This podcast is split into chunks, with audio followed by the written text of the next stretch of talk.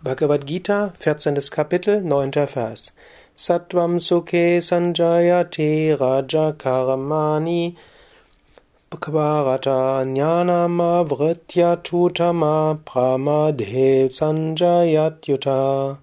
Sattva bindet an Glück, Rajas an Handlung, o Arjuna, während Tamas wahrlich alles Wissen verhüllt und an Unachtsamkeit bindet.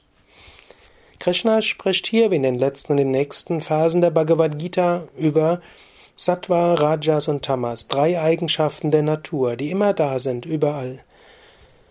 Sattva bindet an Glück. Es gibt wunderbare, schöne, sattwige Momente. Zum Beispiel, wenn du eine tiefe Meditation hattest, wenn das Mantra-Singen besonders inspirierend war, vielleicht während oder nach einer Yogastunde, vielleicht während einer Begegnung mit einem Menschen. Du fühlst dich so glücklich und so schön dann bist du gebunden daran. Wenn anschließend du aus deiner Meditation kommst und dann kommt ein Mensch, der nicht so freundlich zu dir ist oder der dich nicht so freundlich anschaut oder der schlecht gelaunt ist, dann denkst du, ach, wäre ich doch weiter in der Meditation. Ach, wäre ich doch mit Menschen zusammen, die immer nur glücklich sind oder sehr spirituell sind. Du bist verhaftet. Oder heute ist die Yogastunde sehr schön, in einer Woche gehst du wieder zur Yogastunde, sie ist nicht so schön, dann bedauerst du das. Ach, letzte Woche war es doch viel besser. Was ist los mit meinem Yogalehrer? Oder du hast mit einem Menschen eine sehr spirituelle Erfahrung und nachher hast du mit diesem Menschen eine andersartige Erfahrung.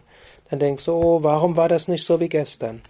Sattva bindet an Glück. Sei nicht verhaftet an Glück. Genieße den Moment, wo du ein besonders glücklich bist. Erkenne es wie eine Offenbarung Gottes, jeder glückliche Moment. Aber sei dir bewusst, das dauert nicht lange. Irgendwann ist es vorbei. Zwar ist deine wahre Natur Glück, aber im Alltag erlebst du diese sattwigen Momente nur kurzfristig.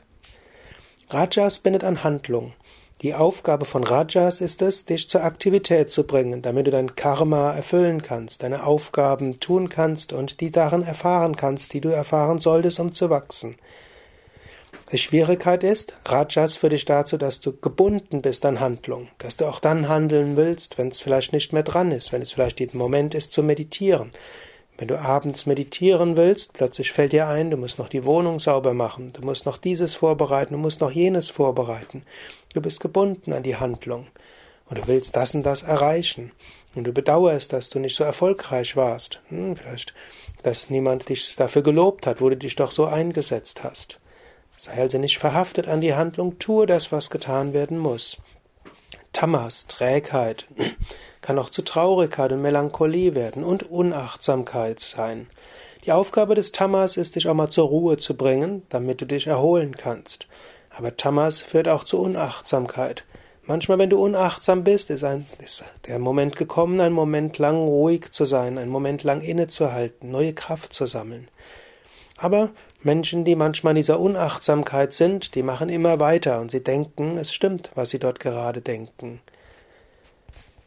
Freue dich über glückliche Momente, tue das, was getan werden soll, und entspanne, wenn es nötig ist. So bist du nicht verhaftet an Sattva, nicht an Rajas und nicht an Tamas.